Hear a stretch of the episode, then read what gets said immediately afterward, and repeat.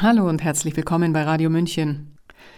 75 Jahre WHO, Weltgesundheitsorganisation, wurden auf dem World Health Summit in Berlin gefeiert. Ein weiteres Mal durfte der Gesundheitsminister Karl Lauterbach unwidersprochen verkünden, ohne die WHO und ihren derzeitigen Chef hätten wir zusätzliche Millionen von Menschenleben während der Pandemie verloren. Die WHO müsse daher weiter gestärkt werden, auch finanziell, und legte nach, schließlich sei sie die Lebensversicherung vieler Menschen. Über diese Veranstaltung mit über 3000 Besuchern und Mitwirkenden berichtete Norbert Hering zunächst auf seinem Blog. Im ersten Teil, der am Freitag in unserem Programm lief und den Sie auf unserer Webseite nachhören können, beleuchtete er die Finanzierung des World Health Summits durch die Pharmabranche und deren Stiftungen und die daraus resultierende Beförderung deren Interessen, wofür sich Karl Lauterbach und Christian Drosten besonders engagieren.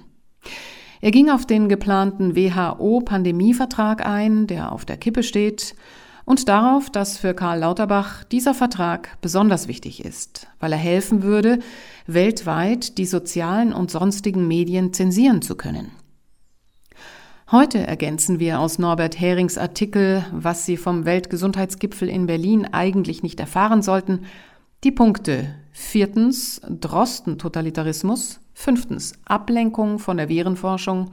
Sechstens keine Lehren aus Impfdesaster. Siebtens psychische Schäden nicht durch Corona-Maßnahmen. Und achtens Gesundheitsdaten nicht anonymisieren. Es spricht Ulrich Allroggen. Der de facto oberste Staatsvirologe Christian Drosten verstieg sich sogar zu der Forderung, im Pandemiefall müssten die Wissenschaftsorganisationen Listen verlässlicher Wissenschaftler erstellen, die sich dann allein zum Stand der Wissenschaft in einschlägigen Fragen äußern dürften. Im übersetzten O-Ton, Zitat, Sobald die politische Entscheidungsfindung durch Propaganda und Desinformation verzerrt wird, sind wir verloren. Wir sollten nicht zulassen, dass jedweder, der irgendeinen akademischen Abschluss hat, mitten in einer Pandemie über den Kern des Problems spricht. Wir müssen uns an die Wissenschaftsinstitutionen wenden, um eine Auswahl zu treffen und Expertengremien einzurichten, die wirklich Experten sind und die sich nicht in die Medien drängen, sondern die irgendwie qualifiziert sind, den Stand des Wissens zusammenzufassen. Und das kann nur über die Institutionen der Wissenschaft geschehen. Diese Institutionen müssen diese Funktion für die Gesellschaft anbieten. Zitat Ende. Es war ja schon schlimm genug, dass die Nationale Akademie Leopoldina auf harte Lockdowns drängte. Noch im Dezember 2020 die widerstrebenden Politiker zu weiteren Schulschließungen aufforderte und Maskenpflicht in Schulen propagierte, um dann im Folgejahr die Folgen von Schulschließungen zu geißeln und der Politik anzulasten. Es wäre ganz sicher kein Fortschritt, wenn solche Institutionen auch noch entscheiden dürfen, wer sich als Wissenschaftler überhaupt äußern darf. Der Vorschlag Drostens ist fast unverblümt totalitär. Der Schweizer Historiker Caspar Hirschel hat es in der FAZ auf den Punkt gebracht. Zitat die Nationale Akademie der Wissenschaften hat sich während der Pandemie als Institution der Politikberatung in eine Position manövriert, die weder wissenschaftlich noch demokratisch zu legitimieren ist. Zitat Ende. Man sollte dabei auch bedenken, wie schnell wir wieder, Zitat, mitten in einer Pandemie, Zitat Ende sein können. Nach den umstrittenen neuen Regeln soll der WHO-Generaldirektor Pandemien in alleiniger Machthoheit von niemandem kontrolliert ausrufen dürfen. Selbst mit seinen noch nicht so weitgehenden aktuellen Kompetenzen konnte er die Affengrippe zum globalen Gesundheitsnotstand erklären, ein kurzfristiges von der WHO mit Hilfe der Medien aufgeblasenes Ereignis ohne größere Relevanz. Fast niemand hätte etwas von diesem Notstand mitbekommen, wenn er nicht überall in großen Lettern verkündet worden wäre. Fünftens. Ablenken von der Virenforschung. Als hätte es die hitzige Debatte um einen möglichen Laborursprung des SARS-CoV-2-Virus nicht gegeben, bei der Drosten selbst eine sehr fragwürdige Rolle spielte, behauptete dieser in Berlin, alle Atemwegspandemien seien über Nutztiere auf den Menschen übertragen worden er sagte, übersetzt, Zitat Um besser auf die nächste Pandemie vorbereitet zu sein, stehen für mich drei Dinge an erster Stelle. Erstens, woher das Virus kommt. Was oft ignoriert wird oder nicht die höchste Priorität genießt, ist die Tierhaltung. Alle Atemwegspandemien, die wir kennen, wurden in der Vergangenheit durch Viehbestände übertragen und wir ignorieren diese Tatsache. Zitat Ende. Wenn sich ein Labormitarbeiter aus Wuhan beim Einsammeln von infizierten Fledermäusen angesteckt haben sollte, wäre das laut Drosten falsch. Es wäre auch falsch, wenn ein eingesammelter Virus später aus dem Labor entwichen oder sogar absichtlich freigesetzt worden wäre. Nichts davon ist auszuschließen. Das amerikanische FBI hält einen Laborursprung des Virus für wahrscheinlich. Die WHO schließt ihn ausdrücklich nicht aus. Wie kommt Drosten unter solchen Umständen darauf, steif und fest etwas zu behaupten, was die Laborthese ausschließt? Es könnte zum einen daran liegen, dass es ihm als Akteur im Testgewerbe zu Pass käme, wenn man seiner angeblichen Lehre aus Covid folgen würde und künftig alle Nutztiere ständig auf alle möglichen Viren testen würde. Wichtiger aber wohl, Drosten gehörte zu den Unterzeichnern einer am 19. Februar 2020 in der Fachzeitschrift Lancet veröffentlichten Erklärung, in der diese Verschwörungstheorien zu einem nicht natürlichen Ursprung des Virus verdammten. Diese Erklärung war entscheidend dafür, dass lange Zeit alle in der Öffentlichkeit geächtet wurden, die die Laborthese als ernstzunehmende Möglichkeit vertraten. Trotzdem behauptete Drosten 2022, er habe nie die Möglichkeit eines Laborursprungs des Virus ausgeschlossen. Mit seinen jetzigen Thesen zur Rolle von Nutztieren bei allen Atemwegspandemien tut er es jedoch ein weiteres Mal. Einer Recherche von Vanity Fair von 2021 zufolge blockierte das US-Außenministerium Untersuchungen zur Rolle des Wuhan-Labors und dessen Arbeit daran, Viren gefährlicher zu machen, mit dem Argument, dass das unerwünschte Publizität für die Finanzierung solcher Gain-of-Function-Forschung durch die USA mit sich bringen würde. Man kann diese Forschung auch Biowaffenforschung nennen, wenn die Protagonisten dies auch bestreiten würden.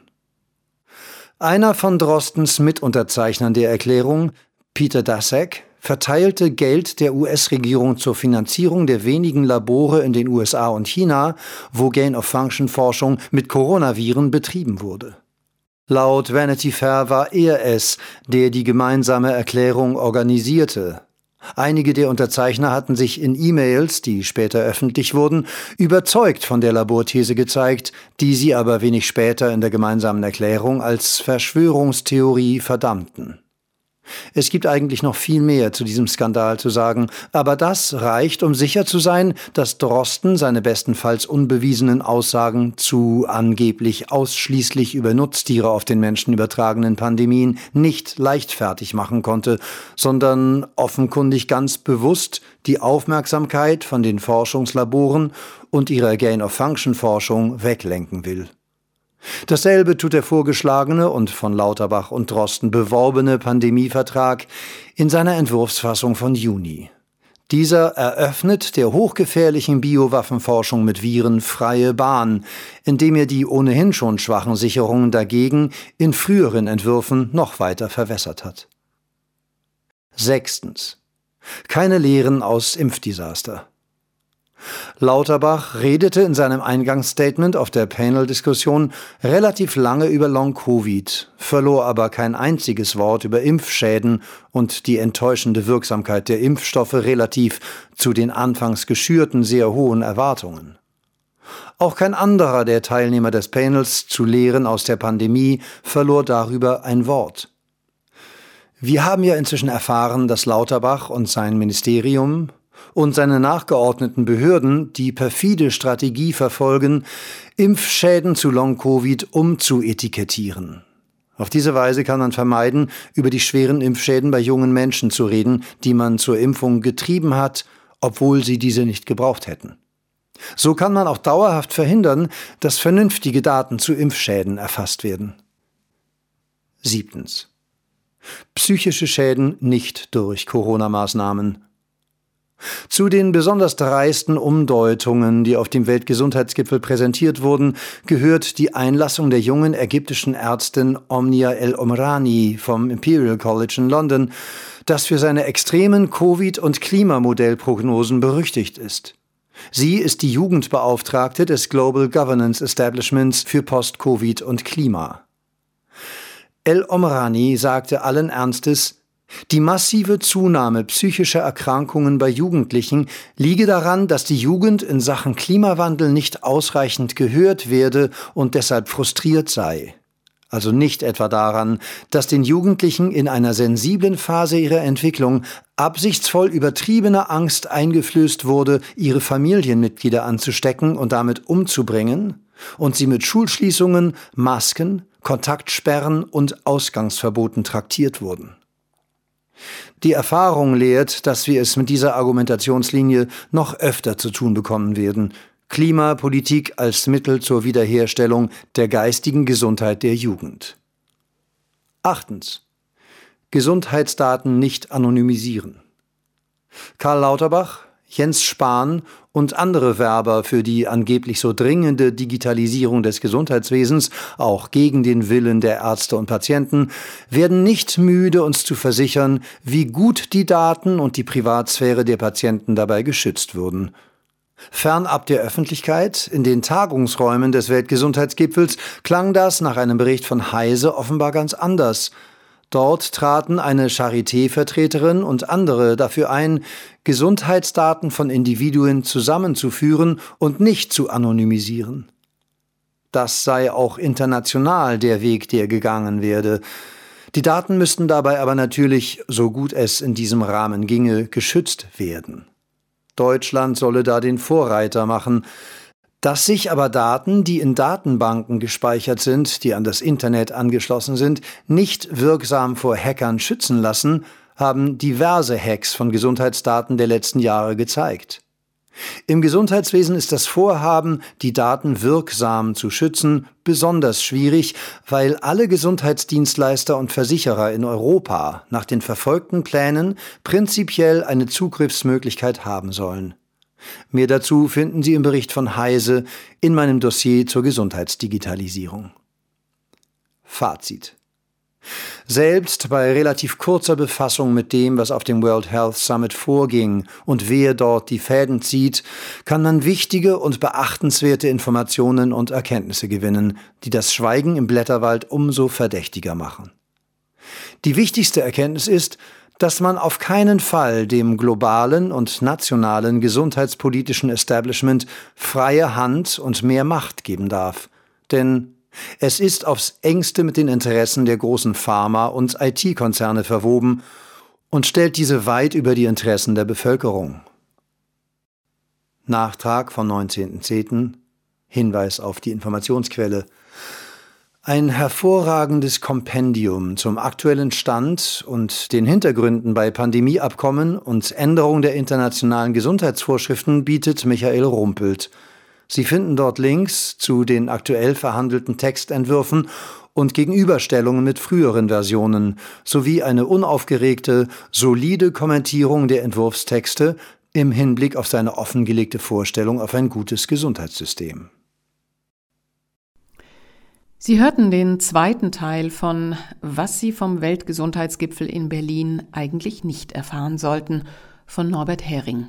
Nachzulesen auf seinem Blog norberthering.de. Erster und zweiter Teil nachzuhören auf unserer Homepage radiomünchen.net oder in unserem Kanal auf YouTube. Sprecher Ulrich Alroggen. Mein Name ist Eva Schmidt. Ich wünsche Ihnen Gesundheit. Ohne W, ohne H, ohne O. Ciao. Servus.